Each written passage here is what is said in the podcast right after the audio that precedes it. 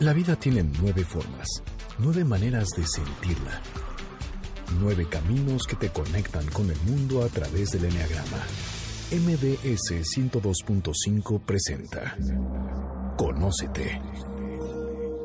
Andrea Vargas y Adelaida Harrison te llevan a descubrir el potencial de tu personalidad. MBS 102.5 en entretenimiento. Estamos contigo. Comenzamos. ¿Qué tal? Muy buenas tardes. Qué rápido se pasó la semana nuevamente con ustedes. Esto es Conócete. Nosotros somos Adelaida Harrison y Andrea Vargas y hoy vamos a tocar nuestro tema preferido que es el Enneagrama. Ay, sí, ya nos hacía falta.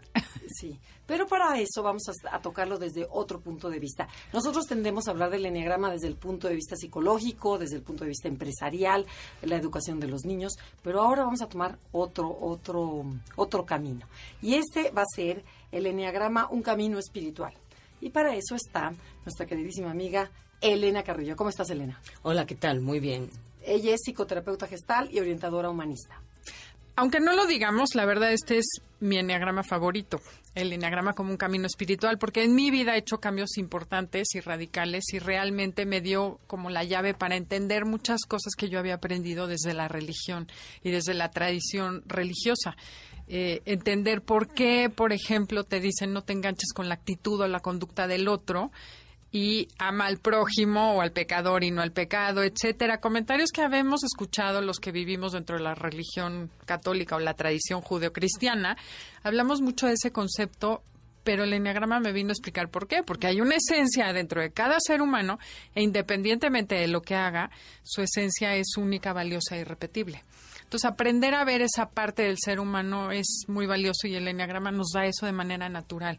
Entender qué hay adentro del ser, de la persona que tenemos enfrente, aunque se esté gritando y esté neurótica, pues bueno, ahí en el fondo hay, Hay una, un, más. un espíritu muy padre, ¿no? Bueno, a ver, Elena, platícanos, ¿qué es para ti la, la espiritualidad? Bueno, la espiritualidad es así de manera muy concreta, uh -huh. hablar de amar la vida. Okay. Eh, siempre hemos como tenido esta pelea entre si la espiritualidad tiene que ver estrictamente con la religión o no. La verdad es que no, se puede ser espiritual sin claro. tener una, sin confesar una tradición religiosa y se puede, evidentemente cuando se es religioso, no necesariamente en la eres espiritual. entras en la dinámica de la espiritualidad. Y la espiritualidad está definida desde la antigüedad como eso, como un camino para amar la vida. Por eso no tiene que ver con dogmas, no tiene que ver con ritos, no tiene que ver con prácticas muy específicas, sino tiene que ver con que hay un humano que ama la vida y a partir de esa sensación y de esa certeza defiende la vida. Y ya ahí arrancaríamos a hablar de esto que mencionabas hace un momento, Adelaida, que es qué hago con el carácter de alguien, qué hago con su manera de responder a la vida, qué, qué voy diciendo de esa persona. Oye, pero a ver, platícanos un poquito, porque ya nos estamos adelantando. ¿Cómo, cómo fue tu primer contacto con el Enneagrama? Mi primer contacto con el Enneagrama ocurrió hace más o menos 17 años con una maestra española que hoy dirige un instituto en San Sebastián que se llama Maya Sáenz, discípula de Claudio Naranjo. Uh -huh. Mi primer contacto fue muy casual, fue a través de estar estudiando teología en un centro de desarrollo humano. Ahí conocí a un fraile dominico y ese fraile dominico empezó un poco como a hablar de carácter. Y coincidentemente ese día yo conocí a Maya uh -huh. y a partir de ahí estuve cinco años estudiando Enneagrama y para mí fue todo un descubrimiento. Al principio uh -huh. yo me creía 444 ¿no? y lloraba amargamente por ser un 4. Después me di cuenta que soy un 6. Okay. Pero y a ver, ¿y en qué te, por qué la gente tiene que conocer el Enneagrama de acuerdo a tu experiencia? Creo que de acuerdo a todo el trabajo que hemos realizado durante casi 15 años de trabajo, me parece que el Enneagrama es una puerta a sí mismo. Me parece que entender desde dónde yo leo la vida, eh, desde esta herida que me causó como una graduación en los lentes para observar la vida, me parece importantísimo porque la persona se rescata. Yo me rescaté, me doy cuenta cómo leo, cómo interpreto, qué es lo que digo y también al mismo tiempo en el camino espiritual, en la propuesta que el Enneagrama tiene desde la espiritualidad, es rescatar lo que soy en calidad humana. Creo que el Enneagrama para mí es importante conocerlo para poder regresar a venerar profundamente lo que es ser persona humana. Oye, cuéntanos una cosa, suponiendo que no supiéramos nada de Enneagrama, cuéntanos ¿Cómo es la escuela de Claudio Naranjo? ¿Qué aprendiste tú del enneagrama de esa escuela? Porque Desde la Gestalt, ¿no? Exacto. ¿Qué Gestalt. maneja la Gestalt y cómo, cómo introducen el enneagrama? Bueno, lo- la gestal lo introduce como una herramienta más de formación y de trabajo, luego como, como terapeuta.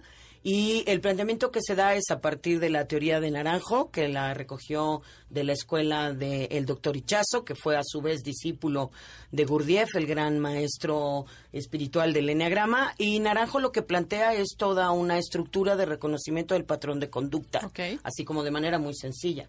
Yo reconozco mi patrón de conducta, veo mi herida, ubico cómo actualizo esa herida en el presente y luego con el camino de integración y el camino de desintegración voy armando las tareas, las pautas que tengo que trabajar conmigo misma, con mi carácter, para ir trascendiendo el carácter y llegar a la personalidad. Es más o menos el enfoque de manera muy sencilla. Naranjo lo hace mucho en base a la propuesta del reconocimiento de las máscaras, de estos nueve números, que incluso los pone él como números, porque Gurdjieff no los trabaja como números, sino dice para facilitar y no encuadrar. Incluso Claro. el enegrama de Claudio Naranjo lo que dice es, es un matiz de quién eres, es como eh, el disfraz que utilizas de manera más cotidiana para ser quien eres, pero no eres solo y únicamente el eneatipo que te corresponde en términos como lo usa Claudio Naranjo. Claro, sí, la propuesta de quien sabe tantito enneagrama es separar, ¿no? Pre- Personalidad de quién eres realmente. de quién Oye, eres. pero y también aprovechando la, la pregunta de Adelaida,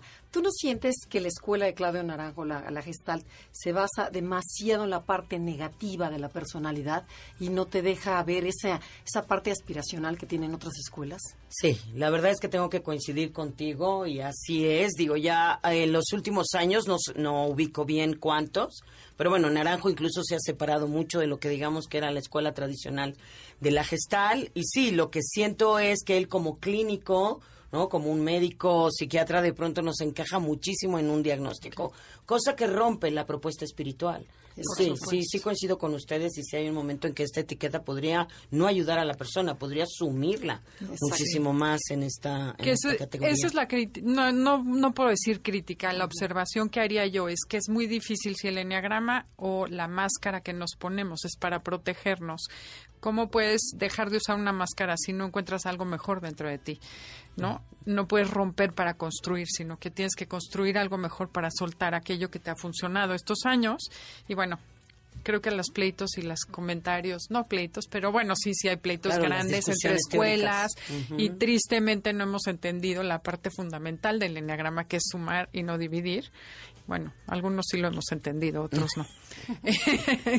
sí, ahí sí, yo quisiera ser conciliadora entre todas las escuelas y que la gente aprenda a tomar lo bueno que tiene cada escuela y a sumarse y a construirse desde donde necesite cada quien, ¿no? Sí, porque si no la propuesta de los caminos espirituales, en este caso el enegrama o hablaríamos de algunos otros como podría ser la misma la misma num- numerología o la bioenergética, serían trabajos descarnados, es decir, tendría que arrancar trozos de. Yo a mis pacientes o a la gente con la que compartimos cursos siempre les digo, si de veras pudiera yo hacer que tú dejaras de ser lo que eres, tendría que trepanarte el cerebro, tendría que arrancar partes muy esenciales de ti, porque además, como sabemos, el carácter no es algo que no deba tener, sino es algo que debo Claro, integrar, es algo que debo sumar y ese es el principio del camino espiritual. Ok, pero ya ver, y regresando a ti, Elena, por ejemplo, cuando en, en todo este tiempo que has estudiado el enneagrama, ¿cuál ha sido un aprendizaje significativo en cuanto a tu persona?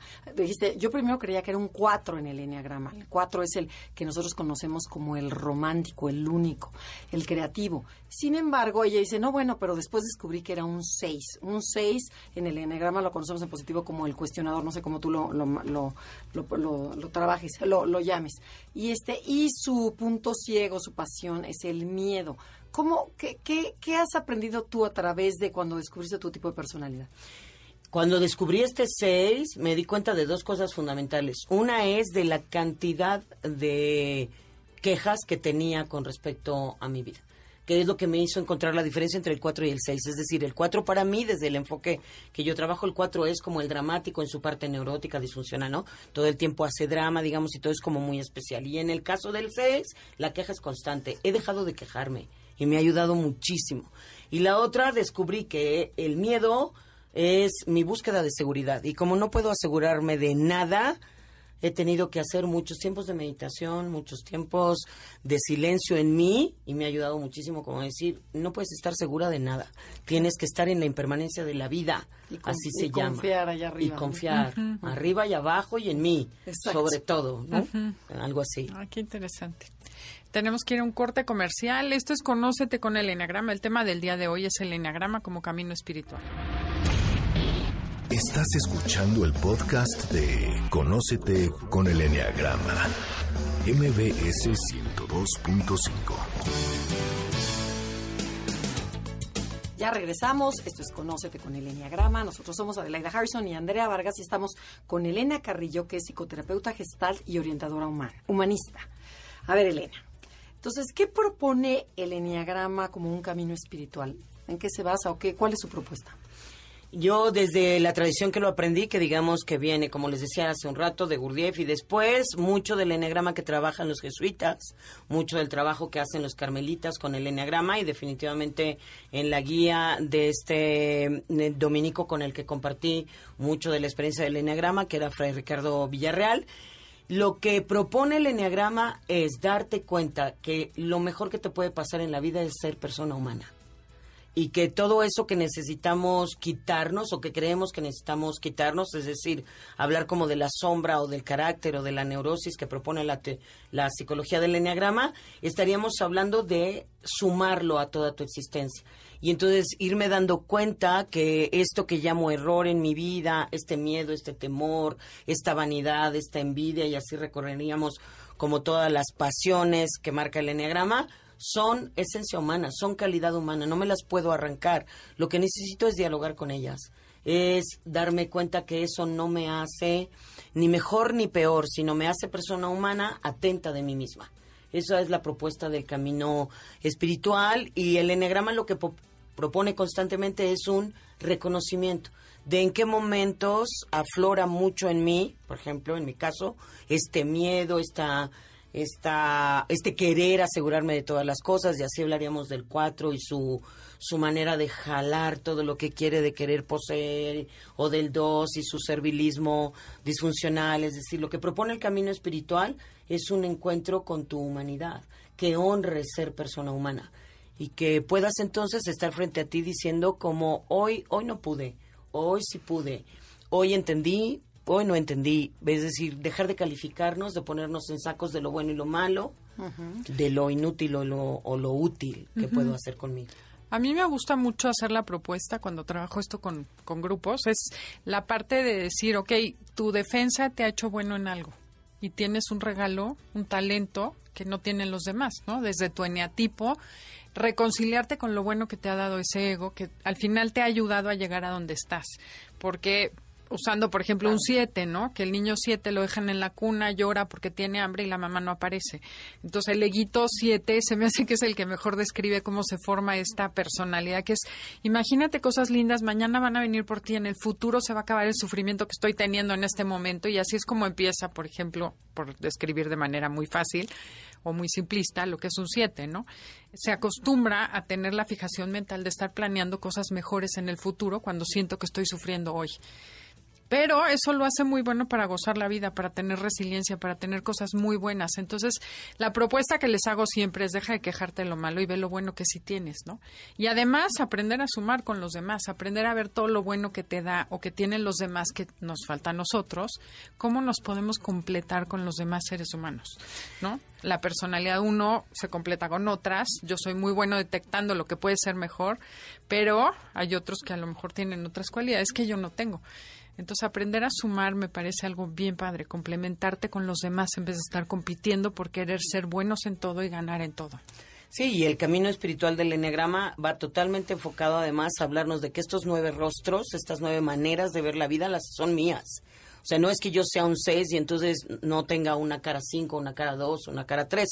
Sí la tengo. Y entonces es desde esta idea del judaísmo, un poco que también ha permeado, igual que el cristianismo o el mismo islam y demás, a todo lo que es la corriente espiritual del enneagrama, es yo soy un prisma que va reflejando la entrada de esta luz que es la vida y la refracto de muchas maneras, la reflejo de muchas maneras. Entonces sí, esto que comentas es poder sumar mi cuatro, mi tres y darme cuenta que puedo ir girando, por decirlo así, en una metáfora, girando en la vida y pudiendo encontrar la experiencia humana. Ok, pero a ver, yo creo que para mucha gente que nos está escuchando, así de qué hablan, que si el 4 y que si se va el 1 y que si dicen, ¿qué es eso? O sea, nada más queremos volver a aclararle. El enneagrama describe nueve tipos de personalidad. ¿Y qué les parece a ambas? Si vamos recorriendo, por ejemplo, el 1, el 2, el 3, las, las nueve caras del alma, y vamos viendo la pasión y cómo lo vemos desde, el, desde la parte espiritual. Perfecto. ¿Sí? Okay. Entonces, ¿qué les parece? ¿Empezamos con la personalidad 1 o empezamos con las viscerales? Las viscerales, ¿no? El uno es vísceras. Es, es víscera, bueno, bueno, bueno, el uno se le conoce de las nueve características para que se vayan cachando a ver en cuál de ellas caen. El uno es el perfeccionista, se le conoce como el perfeccionista y su punto ciego se llama ira. Son ordenados, estructurados, meticulosos, traen una voz interna crítica que siempre los está regañando. Sin embargo, esta ira se va acumulando y los va, los va amargando si es que no trabajan en ella. Entonces, platícanos tú un poquito, más bien es que yo quiero que platiques tú y no nosotros. Entonces, platícanos de la personalidad uno. Eh, como ya dijiste, bueno, si su pasión, su pecado es la ira, la ira reprimida, esta ira contenida. Y es que cuando uno intenta ser perfecto, uno tiene que cortarse muchas partes. Entonces, lo, pero cuando yo recorto de mí, es decir, estas ganas que tengo a lo mejor de gritar, de no llegar, de faltar, de ser impuntual, de tener un poco hasta de indolencia de mi parte, lo que hago es restringirme, restringirme, restringirme, y entonces quedo muy enojado porque me tengo que ir al fondo. Claro. Y desde la parte espiritual, en el camino que propone el Enneagrama, iríamos en el uno a hablar de serenidad. Y la serenidad en esta paradoja que es constantemente la propuesta del enneagrama es una manera de aprender a estar en la vida como me toca estar emocionalmente. Es decir, el uno es la gran personalidad que nos enseña a que está bien sentir lo que sientes. Entonces, de estar reprimido, no queriendo decir, no queriendo hablar, no queriendo tocar, no queriendo mostrar, en el camino espiritual lo que vas a descubrir es que lo sano es que en el momento que estás enojado, estás enojado, que en el momento en que estás triste, lo correcto, o bueno, no lo correcto, lo que eh, deviene naturalmente es llorar. Y lo que te pasa cuando estamos frustrados, pues me quiero vengar o quiero que alguien pague por lo que a mí me salió mal. Claro que ya tendríamos que hablar después de las maneras de encauzar esto. No estoy como siendo permisiva a decir, ah, bueno, si lo que tienes es ganas de romperle la cara a alguien, adelante, ¿no? Y rómpesela, aunque tendríamos Pero sí admitirlo. que... Sí admitirlo. Y ese es como el trabajo sereno del uno. Y me parece que esa parte humana tiene que ver con poner límites, tiene que ver con hacer mis fronteras personales y entonces decir yo hasta aquí soy, este soy yo, esto es lo que me gusta, este es mi sistema de valores y estar sereno y decir sí, ahorita no quiero que nadie me hable o quiero hablar con todo el mundo. Exactamente, sí, exactamente. Entonces, bueno, para, para recapitular, el uno se llama perfección, su pasión es ira y su virtud es serenidad. Ese es el trabajo que tiene que hacer. Claro, y logras la serenidad aceptando lo que es como es. Y a ti primero que a nadie. y aceptando que no Aceptando que eres perfectamente imperfecto. Exactamente. Bueno, vamos con la dos. La personalidad dos es la que conocemos como el servicial. Son personas que les gusta que los demás los necesiten, necesitan que los necesiten y ese es su punto ciego, no se dan cuenta de ello. Eh, a veces pueden ser invasivos, manipuladores, chantajistas y su pasión es el orgullo, precisamente porque hago cosas que en este aspecto, una amiga mía, Cristina Babatz, menciona que la vanagloria sería, y también Rizzo Hudson, es hacer las cosas correctas por el motivo incorrecto. Entonces simplemente es darnos cuenta que estoy haciendo cosas que para mí son buenas, pero quizá no es lo que necesita la otra persona cuál sería el trabajo espiritual que sugieres o el camino para trabajar esta parte. Este orgullo, ¿no? este, este orgullo malentendido de creer que, que, solo yo puedo hacer por ti lo que tú necesitas. Y el trabajo espiritual está en el servicio. Eh, desde el tipo de formación que tengo espiritual, que es evidentemente de tradición judeocristiana, mi práctica religiosa es ser católica, eh, lo que se propone es el camino del servicio y para el catolicismo no hay mayor propuesta. Que la diferencia entre servilismo y servicio es, el servicio es proporcionarle a los demás la oportunidad de ser quienes son, proporcionarle a los demás como distintas posibilidades de resolver lo que en ese momento está ocurriendo en sus vidas. Y el camino espiritual propone que te hagas cargo de ti, que no te pases hasta el final de la lista, que eso sería como servilismo, y entonces yo soy la última en comprarme el regalo de Navidad, yo soy la última en decir qué es lo que realmente deseo o necesito, sino el camino espiritual lo que propone es el amigo que está todo el tiempo compartiendo, el amigo que habla de sus necesidades y el amigo que respeta la manera útil en que el otro tiene de resolver su vida. Es decir, esto visto evidentemente desde el Evangelio, por ejemplo, en la propuesta total y absolutamente cristiana, lo que propone el Evangelio, hablando en Jesús de Nazaret, es el servicio constante de ayudar a la persona a resolver lo que en ese momento está sucediendo. Si puedo ayudarte, ya sea, no sé, económicamente o con una acción literal corporal, pasarte algo, detenerte algo, bien. Y si no, la mejor ayuda es no estorbar. Ahora, el camino espiritual propone una verdad sagrada que me parece que es la verdad de todo el servicio, que es la ayuda se da cuando se pide. La ayuda no se proporciona solamente porque yo creo que tú necesitas ayuda. Claro, claro, que de ahí viene el orgullo. Para resumir, yo diría que a la persona dos hay que decirle que el mejor regalo que le puede hacer a otro ser humano es verlo como un igual y no como menos que él, porque en el fondo es yo tengo lo que tú necesitas, te veo carente y me veo excedente. Entonces, bueno, esa sería como mi Entonces se le conoce como el servicial, su pasión es el orgullo y hay que convertirlo a humildad. Así es. sería. Bueno, vamos a pasar a la personalidad 3, pero antes nos tenemos que ir a un corte comercial. Si les está gustando el programa y quieren bajar el podcast, comuníquense a través de iTunes, Enneagrama Conócete o dentro de la página. Es enneagramaconocete.com. Estás escuchando el podcast de Conócete con el Enneagrama, MBS 102.5. Ya estamos de regreso en Conócete con el Enneagrama. El día de hoy estamos hablando del camino espiritual que propone el Enneagrama desde el punto de vista de Elena Carrillo. Elena, nos quedamos en la personalidad 3, que es conocida como el ejecutor. Son personas que creen que valen por lo que hacen, que son ejecutivas, logran sus metas, les preocupa mucho la imagen y, bueno, su pasión es la vanidad. Puede la ser- vanidad o el, o el autoengaño. O sea, no sé cómo lo manejes tú.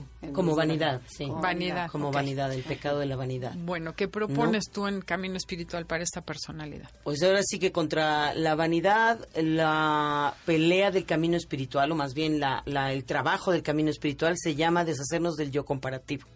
Es decir, el 3 va a ayudarnos a caminar a todos en esto que es yo soy lo que soy y así está bien, por ponerlo de alguna manera, aunque no, no, no debemos usar adjetivos calificativos, pero pasaríamos de esta vanidad irracional, de este yo, yo, yo, yo lo puedo todo y yo conmigo y valgo por lo que hago, a un vales por el simple hecho de ser, a esta manera de ser eficiente, eh, cada quien en sus talentos, cada quien en sus cuestiones, cada quien en los dones y cada quien en las habilidades que reconoce. Creo que no hay una sanación más clara para alguien que cuando yo digo, pues soy buena para esto, soy muy útil, esto me sale bien y en esto de verdad no no lo no la hago o no me interesa o no es lo mío. Yo podría decirles, por ejemplo, mucha gente me refiere al tono de voz que tengo y me dicen, "Es que tú deberías de cantar." Y yo digo, "Para nada." O sea, yo reconozco y no es que sí lo no es que no lo pudiéramos hacer, ¿no?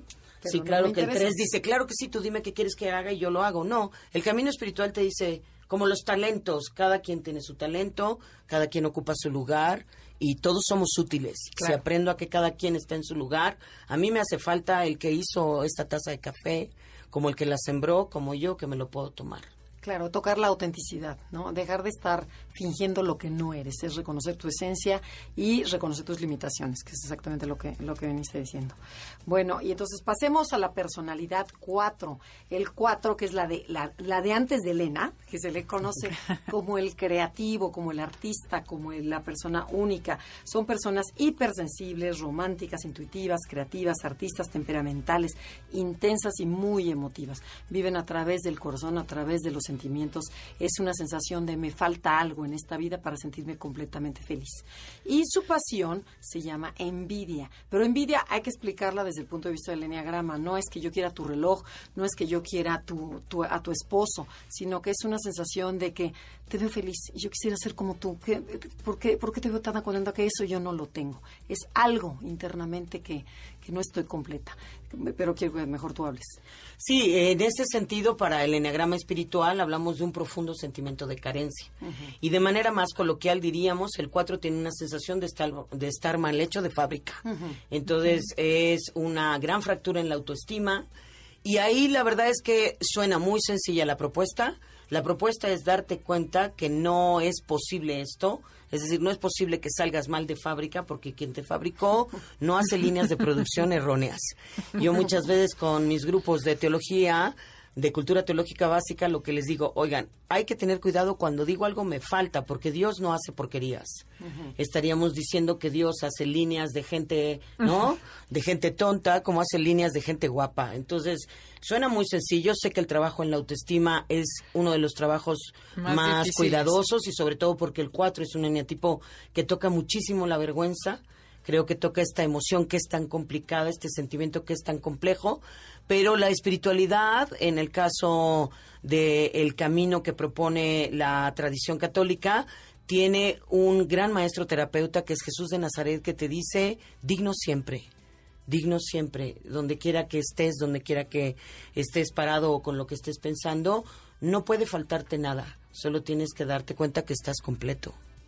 Claro. Qué bonito. Pero es, es difícil a veces, ¿no? Muy difícil. yo creo que es de las personalidades más Muy doloroso. Más dolorosas. Exactamente. Bueno, pasemos con la personalidad 5. Si la personalidad 5 ya nos vamos al centro mental son personas muy analíticas, muy observadoras, que buscan distancia para poder entender el mundo que los, que los rodea.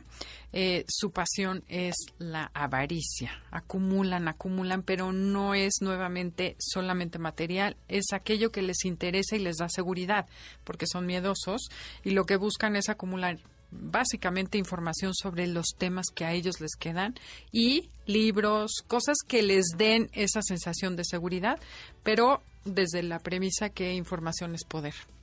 Claro, y en el camino espiritual nos tendríamos, o bueno, nos propone la siguiente pregunta es, ¿qué es lo que realmente podríamos saber? Hablando científicamente, estadísticamente, lingüísticamente, en cualquier materia, ¿qué es lo que yo realmente puedo saber que transforme mi vida y que me dé por completo la seguridad de entender este mundo. Y el camino espiritual te dice, la vida tiene un sinónimo que se llama eh, eh, perdón, impermanencia, ¿no? Eh, la vida es una incertidumbre constante. Y al 5 lo que le va pasando es que, como a todos, ¿eh? Yo me doy cuenta que aprendo y aprendo y aprendo y cada vez sé menos. Ah, claro. ¿No? Y cada vez entiendo menos. Y sobre todo cada vez entiendo menos de esto que me pasa como, como persona humana. Entonces, de ser avaros pasamos a ser las personas más desapegadas. Ese es el trabajo espiritual que propone el 5. Y el desapego consiste en darte cuenta que de todo aquello que, lo, que necesites, siempre tienes. Es decir, siempre hay personas para cubrir tus necesidades. Siempre hay libros para saber cosas. Siempre va a haber un maestro con el que te tope. ¿No? O sea, eh, ahí está, sí, exacto. Ahí está el gran maestro y Google, luego Wikipedia y demás, ¿no? Pero es decir, ¿qué me puedo preguntar? Y luego resulta que las preguntas profundas, por decirlo así, o las preguntas espirituales o existenciales no están escritas en ningún lado, están escritas en mi corazón. Entonces, el 5 en el camino espiritual se convierte en el maestro de yo diría del fluir, del darte cuenta que lo que sabes es solo una interpretación que te pertenece a ti. El hecho ahí está, es lo mismo, es como mirar una botella desde diferentes ángulos. Y entonces yo que estoy del lado de la etiqueta te digo que esto se llama así y tú que no ves la etiqueta me dices para nada.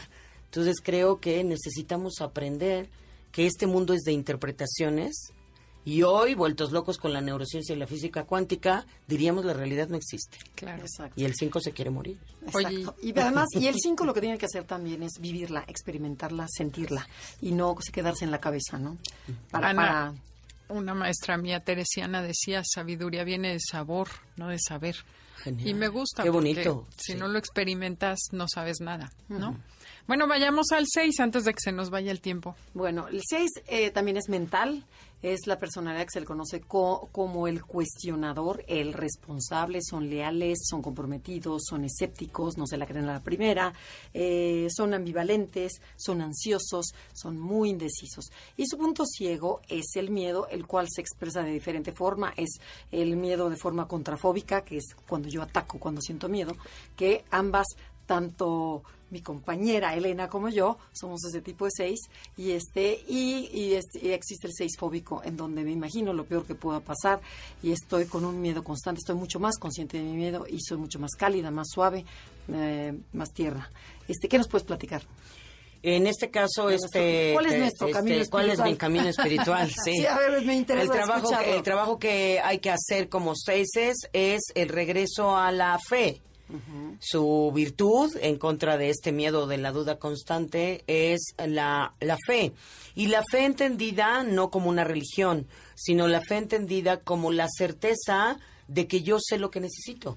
Yo sé lo que me pasa y cómo lo sé a nivel corporal. Por eso toda la triada mental necesita conectar con el cuerpo, porque casi todo, ¿no? En tipo 5, 6 y 7 vivimos en la cabeza con grandes proyecciones y montamos historias gigantescas, pero no bajamos al contacto con el cuerpo. Entonces el camino espiritual del 6 es el camino de ser leal a uno mismo. Yo tengo que confiar en que estos sentimientos que tengo corresponden a las motivaciones que estoy teniendo afuera. Y también es una fe en que la vida, la vida, es más grande que mi vida. ¿Qué quiero decir con esto? Que no hay situación, y sé que tiene que tener su matiz, pero no hay situación que me pueda ocurrir en la vida que pueda rebasar lo que es la vida misma. No sé si estoy siendo clara, es decir, lo que eh, intento compartirles es, de cada profundo dolor que hemos vivido, que eso es lo que aterra a un eneatipo 6, es decir, el 6 quiere saber de qué está hecho, cómo, cuándo, dónde y a qué hora y cómo se va a mover para que entonces demos el paso. Lo que propone el camino espiritual es date cuenta que nada está puesto en la vida para el mal, para tu mal, incluido el mal. Entonces el 6 tiene que empezar a confiar, y es como la maestría que les pasa a los demás eneatipos, a que la vida solo es vida. Que la vida te sostiene. Y que- o sea, hay una que- fuerza exacto. atrás que te sostiene, que te está cuidando, que no te va a pasar. Lo importante es que te lances. O Ay, sea, aviéntame. siempre hay un bien mayor en todo lo que te En sucede. todo lo que te ¿no? sucede. Un para qué en vez de un por qué y estar preguntando por qué, mejor ve para qué. Si les gusta a los seis. Sí. Más o menos. Más o menos. Dudamos un poco. Bueno, Exacto. eh, tenemos que irnos un corte comercial. Esto es Conócete con el Enneagrama. Ya nada más nos quedan tres personalidades. Eh, estamos hablando con Elena Carrillo sobre el camino espiritual del Enneagrama. Comuníquense a través de Facebook, Enneagrama Conócete, o mándenos un tweet. Arroba Conócete MBS. Estás escuchando el podcast de Conócete con el Enneagrama. MBS 102.5. Ya estamos de regreso en Conócete con el Enneagrama. Estamos con Elena Carrillo hablando del Enneagrama espiritual. Nos quedamos en la personalidad 7 para empezar, pero nos vamos a hacer una un rapidísimo una recapitulación. ¿Se acuerdan? El 1 era el perfeccionista, su punto ciego es la ira y lo tiene que transformar a serenidad. El 2 El 2 es el que es el servicial o colaborador. Su punto ciego es el orgullo y lo transforma en humildad. El 3 se le conoce como el exitoso, su punto ciego es la vanidad y hay que transformarle a autenticidad, a honestidad. El 4 es el que conocemos como creativo. El creativo tiene una envidia bárbara y la tiene que transformar en ecuanimidad. El 5 lo conocemos como el observador, el investigador, su punto ciego es la avaricia y esta avaricia hay que convertirla a desapego. Y el 6 es el miedoso cuestionador y lo que tiene que hacer es transformar ese miedo en fe o confianza O en valor. que se traduce como valor en la acción. Exactamente. Y bueno, vamos con el 7. El 7 es la personalidad que conocemos como el optimista. Son personas que les gusta pensar en lo positivo, en ver el lado bonito de la vida, les cuesta trabajo contactar el dolor y siempre quieren estar estimulados, quieren estar de buenas, evaden el miedo, buscando y planeando cosas divertidas, agradables, buscando personas, o sea, siempre quieren estar estimulados. Eh, Obviamente su punto ciego es la gula ¿no? De estar buscando constantemente estímulos nuevos, ya sea a través de personas, sustancias, comida, situaciones. Entonces, bueno, ¿cuál es el trabajo que propones tú para el 7? El trabajo para el 7 contra esta gula que es el atiborrarme de todo y que un poco el camino espiritual habla de que los siete padecen algo que llamamos el síndrome de la caja de chocolates, que es como estarte imaginando lo bien que te lo vas a pasar, lo rico que te lo vas a pasar y ya cuando llega la caja de chocolates a ti ya se te acabó el gas de estarte imaginando lo muy bien que te lo ibas a pasar. El camino definitivamente es una pregunta esencial que es ¿de qué quieres atiborrarte?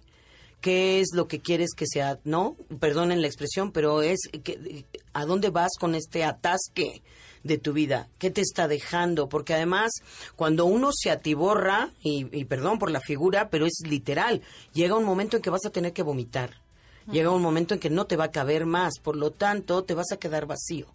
Entonces, este que enfermo es una personalidad totalmente evasiva, como lo mencionan, se va a convertir en el gran maestro espiritual que permite, ¿no? Tener esta parte entusiasta de la vida, que es la seguridad de que siempre habrá de lo que vas a necesitar. No tengo que acabarme todos los postres de la carta. Ahí va a estar la carta. No tengo que acabarme a todas las mujeres o hombres de este país.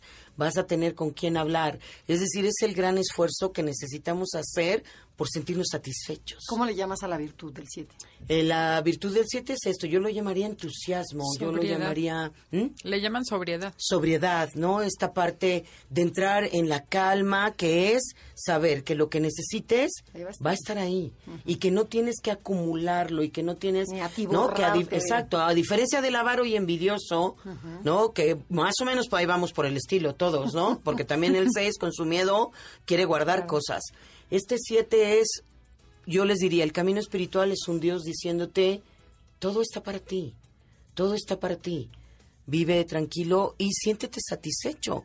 Sobre todo es un camino espiritual de tú qué es lo que necesitas, porque tendríamos que trabajar mucho con el deseo. Claro. Ese es el tema del siete, porque a veces deseo cosas que no necesito. Claro. Y definitivamente necesito cosas que no deseo, ¿eh? Exacto, y muchas veces yo creo que el 7 tendría que aprender a ponerse en el presente y ver la vida como un regalo y disfrutar el regalo que sí tiene en vez de planear lo que le puede parecer o parecer mañana. Exactamente. Bueno, vamos a la personalidad 8. La personalidad 8 se le conoce como el protector. Son personas muy fuertes, muy carismáticas, con muchísima energía. Siempre lo decimos como un tanque alemán en donde se siente su presencia. Que yo, por ejemplo, si te veo así sin conocerte, digo, esta mujer es un 8.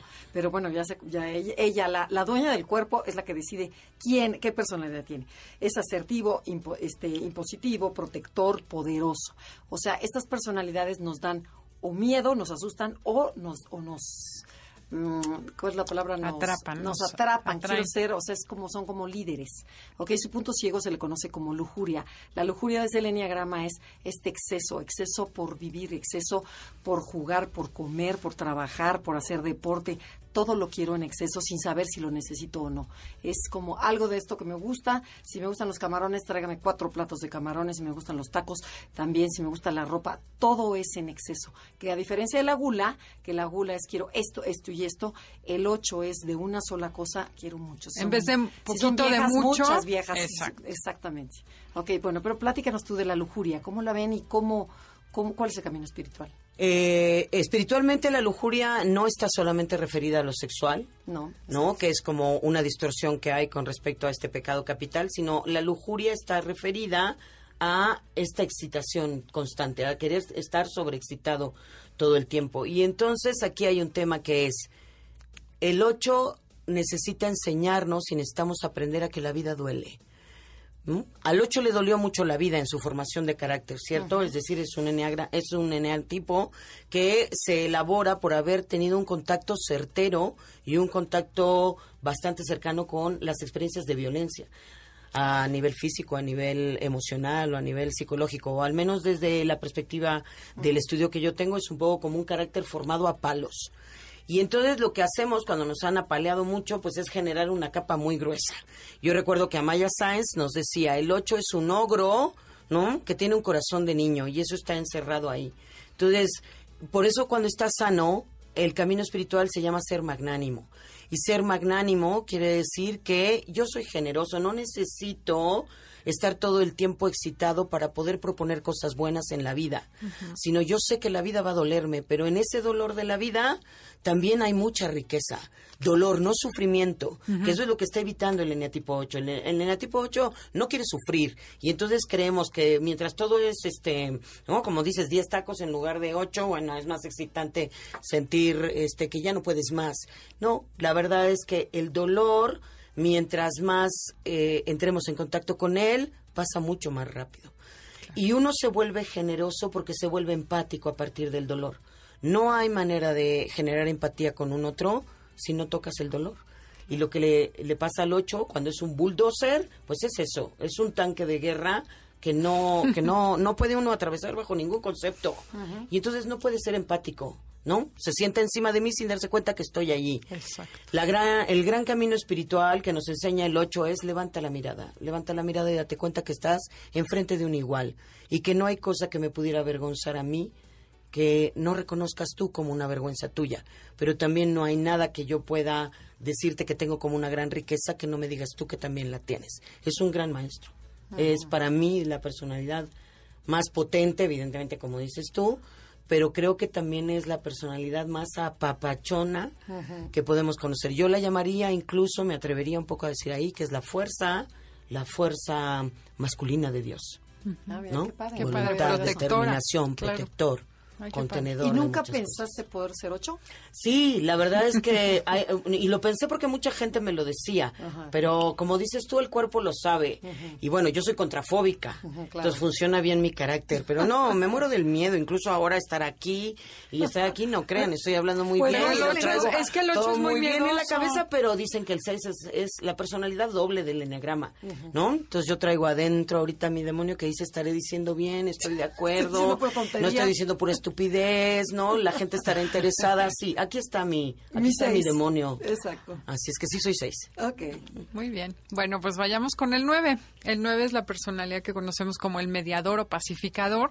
Son personas que aprendieron desde muy pequeños a que los conflictos eran inaceptables. Mm, Se pasan la vida buscando donde hay conflicto para resolverlo. Eh, tien- son buscadores patológicos de paz, digo yo. Sí, cuéntales que eres nueve. A ver, a ver. Exacto, pero ya no parezco nueve. Ya le agarré gusto a la, a la- Al pleito. No, Eh, realmente nuestra pasión es la pereza y originada por esa creencia de que no somos suficiente, ¿no? Entonces, ¿para qué lo hago si a nadie le importa? ¿Para qué lo hago si no dejo huella? Y eso genera que cada día estemos más perezosos, más desmotivados y no hagamos nada. Así es. Y curiosamente, digo, curiosamente voy a usar esa expresión, pero eh, eh, la espiritualidad dice que casi la mayoría de los pecados entran en el ámbito humano por la pereza. Es para la espiritualidad uno de los pecados más, eh, como les diré, más complejos y al mismo tiempo la puerta de entrada a los demás demonios. ¿A qué me refiero? Es que cuando uno tiene indolencia, que podríamos hacer este Claro, sinónimo, bueno, ¿no? la. Esta flojera de, de ser, por ahí se te cuela todo. Un para qué lo hago y todo se cuela. Un no lo discuto y todo se pasa. Un no pongo freno y todo mundo irrumpe. Es decir, en el camino espiritual no se puede generar amor gratuidad, que eso es como el camino espiritual que marca el 9 para la escuela espiritual. Su camino es la gratuidad, el amor incondicional. El amor incondicional solo puede suceder cuando me hago cargo de un otro. Solo puede suceder cuando intento entrar en vínculo con un otro. Entonces, mientras estoy en esta pereza, en esta indolencia que es no discuto, esto que lo llaman bien, y yo también siempre cuando repaso y he estudiado el enneagrama, digo, es la falsa paz, es la mentira más grande. Parecen los menos enfermos del Bueno. enneagrama, ¿no? O sea, ve uno una personalidad nueve y, y me parecen los más, este... Tranquilos, tranquilos, ecuánimes, Nunca discu- por dentro- decimos, nunca discute, nunca dice nada, pero tampoco nunca sabe qué es lo que quiere, Claro. ni nunca sabe. Y- Pero cuando eso sucede, yo no puedo estar para un otro. Entonces es como disolver lo que No, soy. bueno, si no puedes Mm. estar para ti, ¿cómo vas a estar ¿Cómo para vas a estar para los demás? Entonces, el trabajo espiritual, y en, ahí se cierra el enneagrama, y ahí abre el enneagrama, es el camino que tiene que ver con el amor al prójimo. Pero eh, esto que este mandamiento, el único que dejó Jesús, que es ámate al prójimo, ama a tu prójimo Como a ti mismo. mismo. No lo puso ama a tu prójimo, ¿no? Nada más, Sobre sino es mismo. como a ti mismo. Así es. es para ti mismo. Ok, nos queda Nos tenemos así que ir. como segunditos. ¿Qué quisieras decir así como, como Yo quisiera decirles que el enneagrama en el camino espiritual es una propuesta de encuentro con uno mismo. Anímense de verdad. La vida no tenemos otra cosa que hacer más que vivir y entonces hay que hacerla entretenida. Claro. Bueno, ¿y dónde te pueden contactar, Elena? Me pueden contactar en la página de Facebook bajo el programa que desarrollo que es domusdomini.com.mx. También en mi Twitter, arroba Elena Carrillo HE. Eh, mi cuenta en Instagram, domusdomini.mx y también Elena Carrillo Herrera. Y me pueden buscar también a través de mi página personal de comunidad, que es Elena Carrillo en Facebook, cualquiera. Busquen domusdomini.com.mx y ahí ven todo lo que hacemos y trabajamos. Sí, porque además hacen muchísimas ¿no? Hacemos muchísimas es un cosas. equipo muy así es, grande, muy padre. Tenemos un equipo padre. Qué buena onda. Ya, No, pues muchísimas gracias porque qué agradable tarde nos, nos pasamos en esta mañana platicando de nuestro tema que nos fascina. O sea, hay poca gente que sepa tanto de Enneagrama, entonces bueno, es un placer haber estado contigo. Un placer estar con Muchas ustedes. gracias. Muchas gracias. Y Y un gracias. gusto reencontrarnos. Sí, Gracias. gracias. a todos por habernos escuchado. Los dejamos en Enlace 50 con Concha León Portilla. Sigan disfrutando este sábado. Hasta la próxima. MBS 102.5 presentó Conócete. Andrea Vargas y Adelaida Harrison te esperan en la siguiente emisión con más herramientas para descubrir tu personalidad a través del Enneagrama. MBS 102.5 en entretenimiento. Estamos contigo.